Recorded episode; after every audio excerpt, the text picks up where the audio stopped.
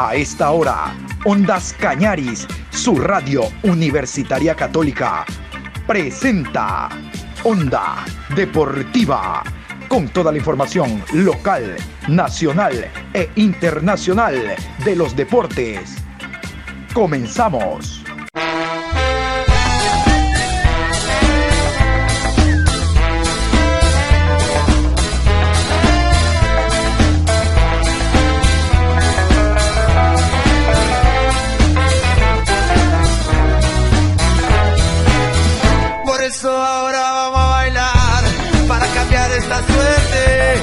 Sabemos gambetear para ausentar la muerte. Vamos a bailar para cambiar esta suerte. Si sabemos gambetear para ausentar la muerte. Hola, ¿qué tal? Buenas tardes. Aquí estamos en la programación Onda Deportiva en este viernes 26, programa 682. Vamos a iniciar con la programación de lo que serán los partidos iniciando el día de hoy. Como hablamos esta mañana, hoy juega Deportivo Cuenca ante el conjunto del Guayaquil City. Árbitros y horarios, vamos a refrescar esta segunda fecha de un campeonato que se va a jugar en cuatro días, viernes, sábado, domingo y lunes. Aquí los señores árbitros y horarios. 19 horas. Deportivo Cuenca recibe a Guayaquil City. Árbitro central, Alex Cajas. Línea 1, Félix Vera. Línea 2, Guido Cajamarca. Cuarto árbitro, Anthony Díaz. Asesor de árbitros, Fernando Tamayo. Sábado 27 de febrero, 14 horas. Universidad Católica versus Manta Fútbol Club. Juez central, Henry Arizaga. Árbitro asistente 1, Luis García. Asistente 2, Guillermo Parra.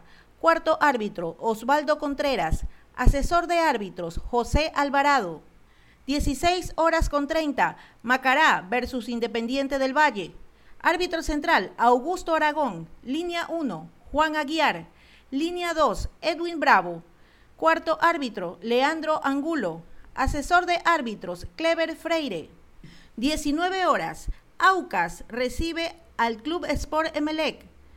Árbitro central, Guillermo Guerrero. Línea 1, Denis Guerrero. Línea 2, Dani Ávila. Cuarto árbitro, Roberto Sánchez. Asesor de árbitros, Carlos Buitrón. Domingo 28 de febrero, 13 horas, 9 de octubre, versus Muchurruna. Juez central, René Marín. Línea 1, Luis González. Línea 2, Juan Cruz. Cuarto árbitro, Jefferson Macías. Asesor de árbitros, Osvaldo Segura. 15 horas 30, Olmedo versus Liga de Quito. Árbitro central, Juan Andrade. Línea 1, Byron Romero. Línea 2, Paul Palacios. Cuarto árbitro, Carlos Vallas. Asesor de árbitros, Samuel Aro. 18 horas, Barcelona, frente a técnico universitario. Árbitro central, Franklin Congo. Asistente 1, Andrés Tola. Asistente 2, Mónica Amboya. Cuarto árbitro, Cristian Arizaga. Asesor de árbitros, Santiago Vallejo. Lunes 1 de marzo, 19 horas. Delfín versus Orense. Árbitro central, Mario Romero. Línea 1, Cristian Lescano. Línea 2, Alejandro Lupera. Cuarto árbitro, Wellington Arauz. Asesor de árbitros, Vicente Giler. Y vamos a iniciar con el tema del Delfín. Recordar que el Delfín ganó la primera fecha visitante en la altura de Ambato, derrotó al técnico universitario un tanto a cero. Es importante este gol del degollador John Jairo Cifuentes porque un equipo de Costa gana visitante. Recuerdan que la semana anterior habíamos hablado de aquello. El equipo que dirige Paul Vélez empieza a mostrar de que no será solo fuerte en casa, sino que empieza a sacar puntos como visitante. Miren ustedes de que hay elementos considerados dentro del equipo eh, titular, uno de ellos John Jairo Padilla, el ex arquero del conjunto del Nacional, que a propósito ha demandado al equipo de los puros criollos 300 mil dólares es lo que pide el jugador a la presidenta, a la señora presidenta del conjunto del Nacional, hablamos de la señora doctora Lucía Vallecilla. Aquí está, Padilla, el ex arquero del Nacional, hablando a continuación. Bueno, gracias a Dios se, comenzó bien con el pie derecho el, inicio del campeonato. Partido difícil en, la ciudad de Ambato, donde prácticamente al ser del llano nos iba a complicar un poco el tema de la altura, pero supimos eh, llevar el partido y bueno, gracias a Dios este, se nos dio la oportunidad de, concretar el, gol para poder ganar el partido. Bueno, la verdad que, que vine a Delfín es a, ganar, a ser campeón, este, a estar en puestos estelares, que es lo más importante. Creo que, que estoy en un ídolo de Manaví, como, como ya todo el mundo lo sabe, y simplemente poder eh, eh, llegar a un campeonato y sobre todo también partido complicado, eh, equipo también de la costa donde, donde han llevado gente de experiencia, donde se han armado muy bien, pero bueno, creo que nosotros de, local tenemos que hacer prevalecer en, la localía y, bueno, como siempre este, sacar un buen resultado. ¿Pasa por tu mente el retorno a la selección? La verdad que sí, es algo que, que lo tengo desde, desde, el año pasado, de poder volver. Creo que, que, lo que me pasó la última vez es algo que, que me cayó como el de agua fría pero bueno, con las mismas ganas y el positivismo de que, de que pronto se me da la oportunidad de poder regresar. Este partido se va a jugar el próximo día lunes, Delfín enfrentando al elenco de Lorences allá en el Estadio Hokai, partido que cierra la segunda fecha del campeonato en la Liga Pro. Vamos a continuación con Wilmar Meneses, jugador del conjunto del Delfín, que habla sobre este compromiso. Eh, gracias a Dios.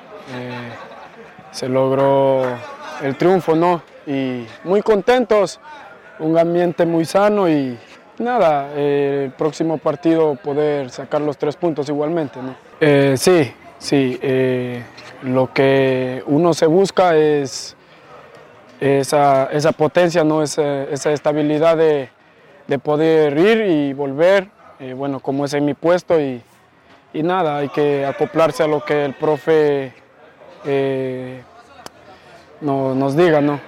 Sí, sí, eh, un equipo muy fuerte, como se le vio, eh, tiene jugadores rápidos por afuera, pero creo que, creo que podemos sacar los tres puntos.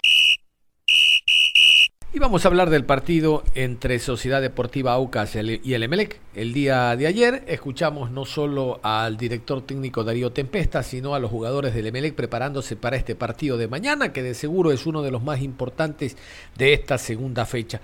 Vamos a iniciar con el médico Daniel Rosales, hablando de los jugadores que lamentablemente no pueden estar en el compromiso, de cómo evolucionan algunos, entre ellos Luis Cano. Vamos a escuchar. Eh, respecto a los informes de esta semana, comunicarles eh, la evolución favorable del señor Luis Cano, que como se le informó la semana anterior, presentó pues una distinción de su ligamento colateral medial.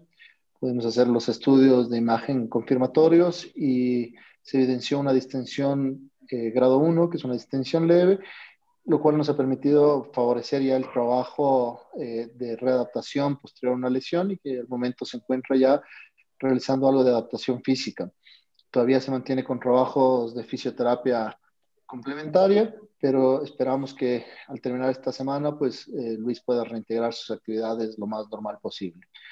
Eh, comunicarles además que se continúa eh, o se está cumpliendo ya el término de aislamiento de los jugadores que estaban separados del club por la situación del COVID y que al disponer de los resultados confirmatorios, pues vamos a proceder al reintegro para nuevamente tomar los periodos de adaptación eh, que haga falta respecto a la, a la, cuestión aeróbica.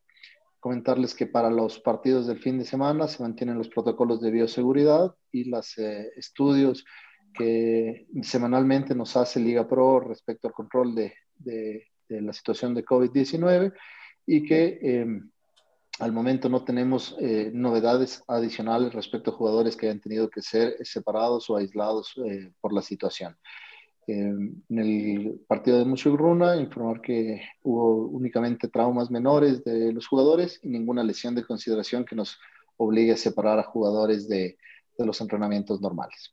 ¿El equipo presenta alguna manifestación de desgaste, por, digo, por la pequeña diferencia de altitud de lo que representa Echaleche con la capital de la República, doctor? Siempre nosotros analizamos factores como, como la altura. Sabemos que el estadio de Echaleche está a 3.250 metros, casi 500 metros más de lo que está en Quito. Y si bien por una cuestión fisiológica, entrenar por encima de los 2.400 metros de altura ya no marca una diferencia eh, mayor, eh, sí en la percepción de los jugadores puede notarse en algo, especialmente en el caso de jugadores que están terminado, terminando su proceso de adaptación, como es el caso de Francisco Fredisewski, por ejemplo, en el cual obviamente eh, terminó un periodo de adaptación fisiológica a los 2.800 metros y hacer su primer partido ya de competencia eh, a la altura de, del estadio de, de, de pues siempre va a dar algo de complejidad.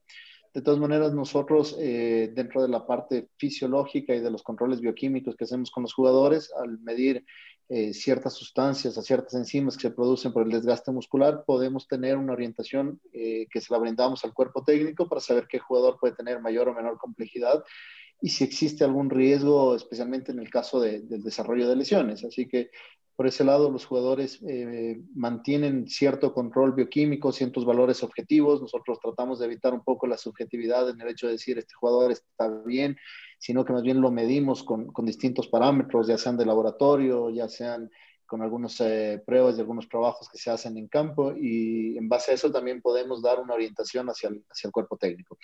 Fue un partido que se demostró básicamente con, con, resultados, con el hecho de que la preparación física y después de la pretemporada nuestros jugadores terminan en muy buenas condiciones, con muy pocas lesiones y con muy poca sensación de subjetividad de, de dificultad respiratoria y, esperamos pues obviamente seguir de, de esta misma manera para, para, los siguientes partidos que tengamos igual en, en otras ciudades de altura. Y es el turno de Ignacio Herrera el jugador chileno que el año anterior jugara y actuara en el conjunto del Muchurruna. Recuerdan ustedes la fecha anterior, le tocó enfrentar a su ex equipo con victoria de Aucas 3 por 1. Ahora él se refiere en rueda de prensa a lo que será este partido ante el conjunto del el club por Emelec, actuando como local. Aquí el chileno Herrera. Eh, bueno, respecto a Emelec, que es un, es un equipo que conocemos, eh, yo particularmente eh, vi el partido, vi, lo vi un poco cortado, pero vi, vi, bastante, pero bueno, tenemos información del año pasado, de, de, partidos anteriores, conocemos individualmente a cada jugador, sabemos que es un rival difícil, que trajo buenas incorporaciones, pero confiamos mucho en lo que, lo que veníamos haciendo, como decía el profe, la verdad que tenemos un sistema que, que es bien ofensivo, es bien atractivo y, y nada, estamos bien, bien eh, enfocados en eso, en hacernos fuertes nosotros y bueno, en obviamente eh, eh, ¿cómo es que se llama? Salir cuidadosos porque sabemos la calidad de jugadores que ellos tienen, pero la verdad que en mi caso yo estoy un poco más preocupado de lo que vamos a hacer nosotros.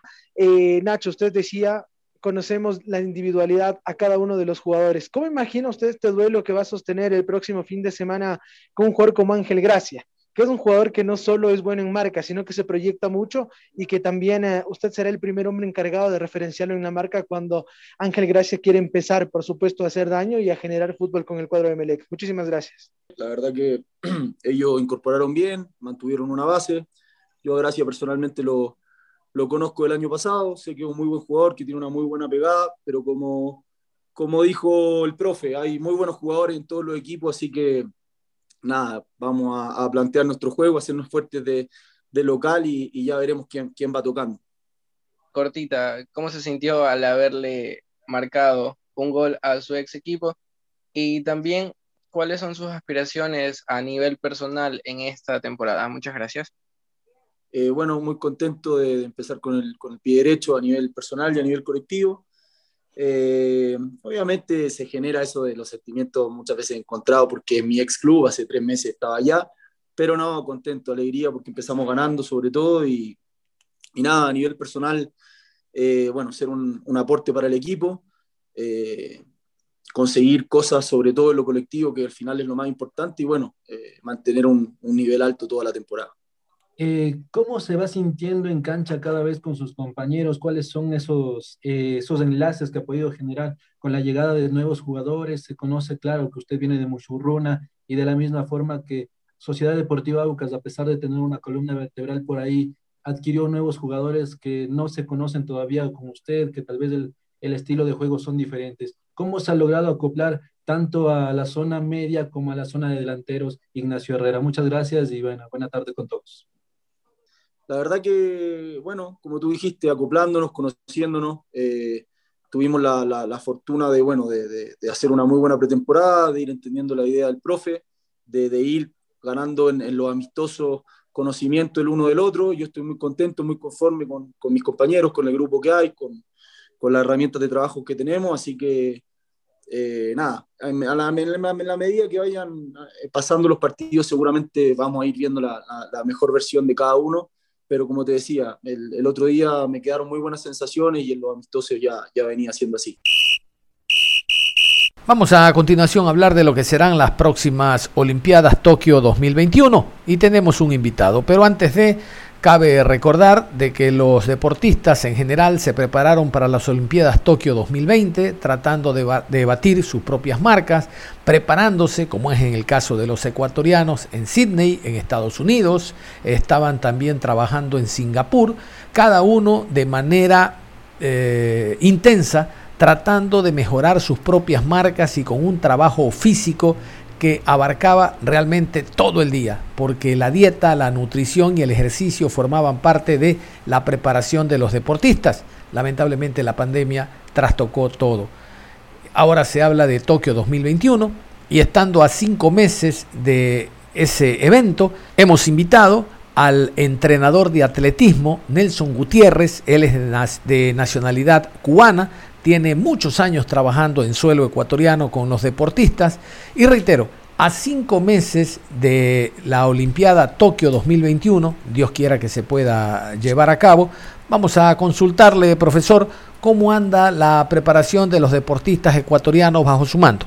Eh, nosotros comenzamos la preparación a los Juegos Olímpicos después de haber parado, de haber parado en el mes de marzo del 2020 retomamos los entrenamientos ya presenciales en, en julio, donde fuimos a, a Europa, a, a, Portugal, y ahí comenzamos la preparación. En este momento los chicos eh, están muy bien, tanto Alex Quiñones, que está clasificado a los Juegos Olímpicos, ya Alex está clasificado a los Juegos Olímpicos, la medalla de bronce mundial en Doha 2019 le, le permite, con los puntajes, estar clasificado a los Juegos Olímpicos. En el mes pasado, Anaí Suárez corrió en un, en un meeting 11-16, eh, pedían 11-15, está muy cerca, se festejó eso, el país festejó prácticamente su clasificación, le faltó una centésima, pero bueno, está muy cerca. La cuatro veces medallista mundial Ángela Tenorio está muy cerca también, estamos eh, preparando para el mes de abril y, mayo competencia en los Estados Unidos, nosotros salimos en marzo a los Estados Unidos al circuito universitario y todas estas competencias eh, servirán de preparación a los Juegos Olímpicos y la idea es llegar en una, en, una forma óptima más que todo. Que están bajo mi dirección, Alex Quiñones está clasificado, está muy cerca de hacer la marca Anaí Suárez y Ángela Tenorio, que es una realidad, es un hecho de que muy pronto la van a realizar, nada más que compitan, está en muy, muy buena forma. ¿En cuánto trastocó eh, la pandemia, el COVID-19, la preparación que usted venía eh, ejerciendo, trabajando con cada uno de los deportistas. Entiendo que el cronograma de trabajo, de actividades, se vio alterado precisamente por esto que nadie lo tenía en mente y evidentemente llevó a recapitular todos los trabajos realizados con los atletas. Realmente eh, no, estamos, no estamos preparados para, para asumir esta, esta situación en el 16 de, de marzo del, del, 2020 nosotros interrumpimos la preparación y, y, realmente no, tuvimos que comenzar de cero nuevamente. La reprogramación de los Juegos Olímpicos nos ayudó porque realmente en algunos sitios los atletas no pararon, siguieron trabajando, pero en el caso de nosotros en América eh, tuvimos muchas interrupciones y estas interrupciones llegó a que prácticamente tres meses fueron perdidos. Volvimos a, a retomar todo el trabajo en julio hicimos pruebas, hicimos diagnóstico, pruebas de diagnóstico fisiológica y realmente eh, se, había afectado, se había afectado con una de las preparaciones, sobre todo la técnica, la preparación técnica se había perdido mucho y nunca nos había pasado eso, no habíamos mantenido el cuatrenio cogiendo medallas en los Juegos Bolivarianos, en los Juegos de Sur, en los Juegos Panamericanos y de pronto se paró el cuatrenio de, de, de competencias y bueno, volvimos a retomar como más encaminado a, poder llegar a, a, a, culminar esta preparación y, competir en Tokio 2021. ¿Puede contarnos cuáles son las competencias que vienen a continuación, siempre antes de la Olimpiada? Y hablo en función de que estas competencias sirven para que termine de prepararse el, el atleta para que el deportista empiece incluso a superar sus propias marcas. A priori, ¿cuáles son esas competencias donde tendrá que estar usted siempre observando y tratando de mantener o mejorar el nivel del deportista? No, realmente cada competición es una oportunidad. Cada vez que se compiten eh, y, este evento sea oficial es una oportunidad.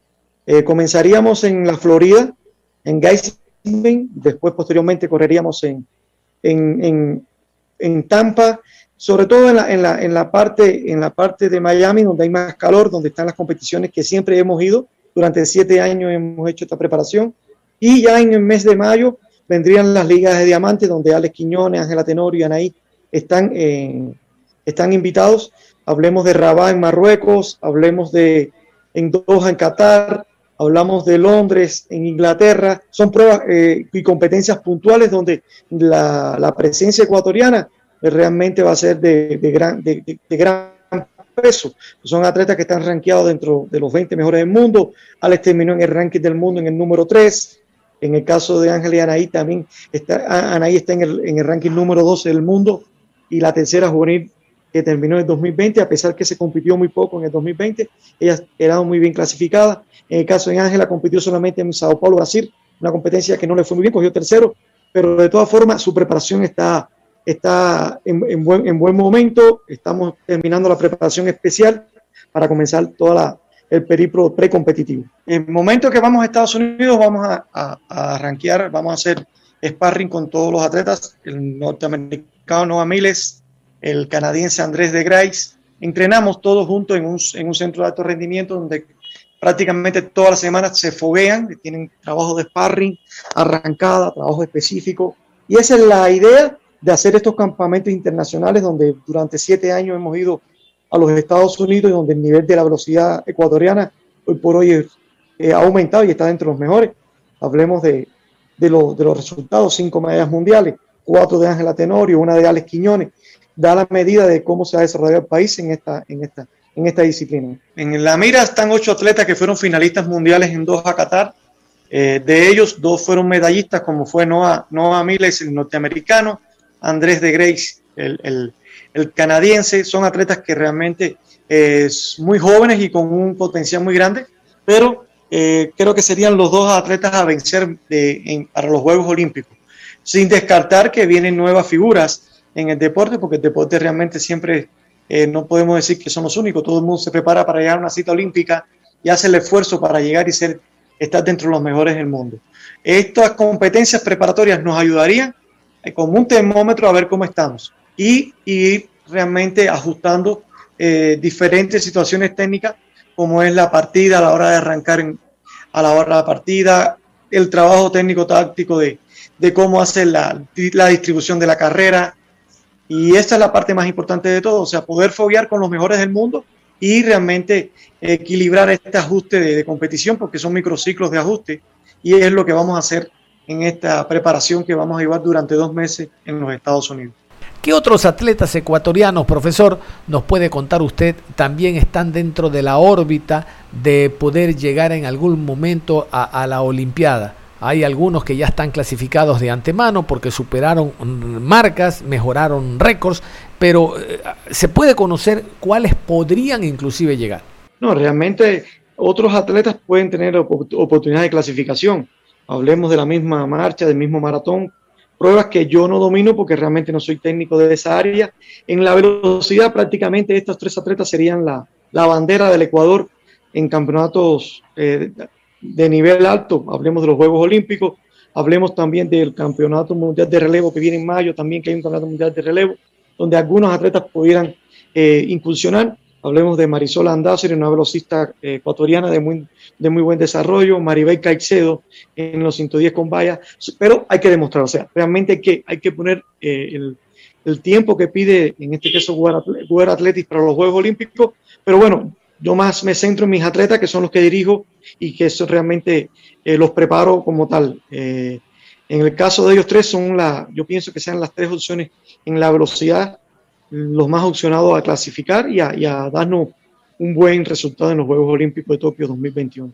En los próximos meses se viene aquí en Cali eh, la competencia por la juventud, muy tradicional, que tiene muchísimos años ya dentro del calendario de actividades de los atletas.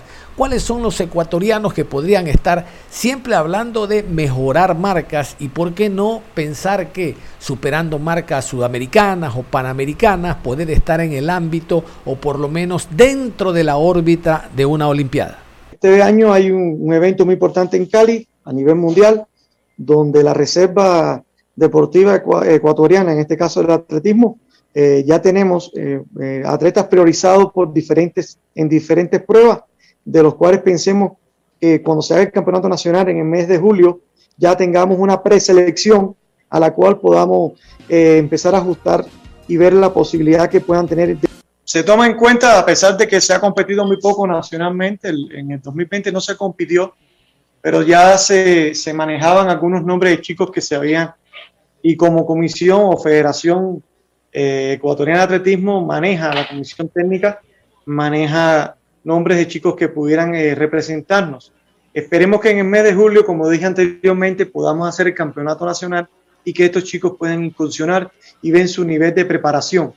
Estamos, eh, realmente es importante estos eventos cuando se hacen en nuestra zona geográfica, es importante aprovechar la participación y más que todo eh, ver cómo está la, el relevo de los chicos, en este caso del atletismo ecuatoriano, para estos eventos de nivel internacional.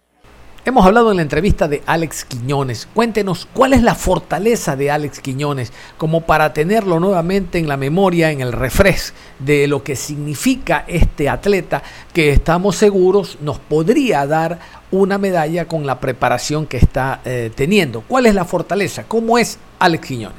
Realmente es un rematador natural, tiene un remate formidable. Habría que mejorarle un poco más la arrancada. Alex en este momento tiene 32 años, un atleta ya longevo eh, y hay que cuidarlo en ese sentido. La idea es llegar bien a los Juegos Olímpicos.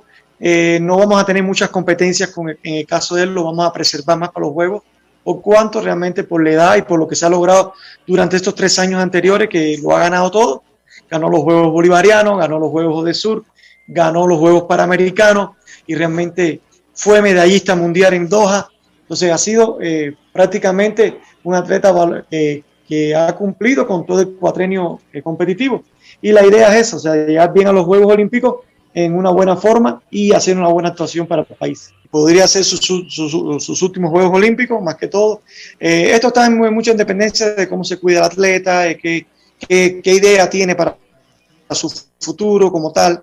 Eh, en la velocidad tiene que tener algunas características, ya sería los próximos Juegos Olímpicos ya con 36 años. Sí ha habido atletas con 36 años representando la velocidad en el mundo, pero no son todos los casos. No son todos los casos y realmente eh, tendríamos que ver eh, cómo termina este ciclo olímpico que ha sido interrumpido por una pandemia y ver cómo entonces realmente nos proyectamos para el próximo ciclo olímpico, que ya van a ser solamente tres años.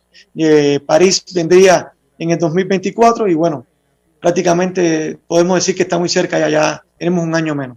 Años atrás, después de la participación que tuvo Alex Quiñones en el 2012, él estuvo dos años sin participar, él está radicado en España, eh, concretamente en Barcelona, conocemos y pertenece a un equipo español, y se habló en su momento de la posibilidad, al no haber apoyo del Comité Olímpico, de Quiñones podría ser ciudadano español de que podía naturalizarse español. ¿Usted conoció algo de esto? ¿Fue simplemente un rumor o para algo de presión y definitivamente las autoridades deportivas lo tomen en cuenta? ¿Qué conoció usted?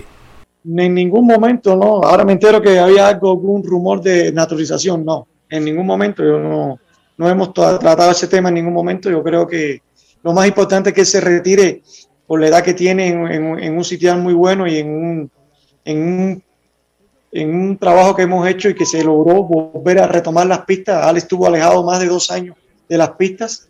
Después de Londres 2012, él prácticamente ya en el 2013 no, no volvió más a las pistas y estuvo muy lejos de nosotros. Hoy por hoy se rescató. En el año 2017, Alex volvió a venir a, entrenar y bueno, ha logrado todos estos resultados llegando a una, medalla mundial. Eh, yo pienso que, que debe terminar los Juegos Olímpicos en un buen lugar, en un buen sitial, y bueno, ahí determinará él si va a seguir su carrera deportiva, si va, pero en el caso de naturalización, no, no, va a seguir representando al Ecuador dignamente. A propósito de lo que se viene, después de Tokio 2021, hablamos de las Olimpiadas de Francia, de París. ¿Qué, qué, cuál es la proyección? ¿Qué es lo que manejan ustedes en torno a los atletas pensando ya en París 2024? Yo realmente pienso que el atleta Anaí Suárez sería una representante de la velocidad ecuatoriana Hablo por ella porque realmente tiene 20 años, una atleta que fue medallista de los Juegos Olímpicos de la Juventud en el 2018 en Buenos Aires, medalla de bronce, nuestra primera medalla en Juegos de la Juventud en velocidad, en sprinter corto, en 100 metros. Y yo pienso que llegaría con 24 años a París, que realmente sería una, una edad muy buena para representarnos. Eh, hay que ver cómo ella se va desarrollando. Nos dio la grata sorpresa de correr 11-16 en el mes de en el mes de diciembre pasado donde se sitió, estuvo en el, está en el lugar 12 del mundo, muy importante, siendo juvenil que esté dentro de las 20 mejores del mundo. Eso es importantísimo. Yo por hoy yo pienso que sea una de las cartas de triunfo más grandes que tiene el Ecuador en los próximos Juegos Olímpicos en la velocidad, en el atletismo, y en este caso en las pruebas de velocidad 100 y 200. Cerramos la información deportiva a esta hora. Continúen en sintonía de Ondas Cañaris. Ustedes y nosotros nos reencontramos en cualquier momento. Hasta la próxima.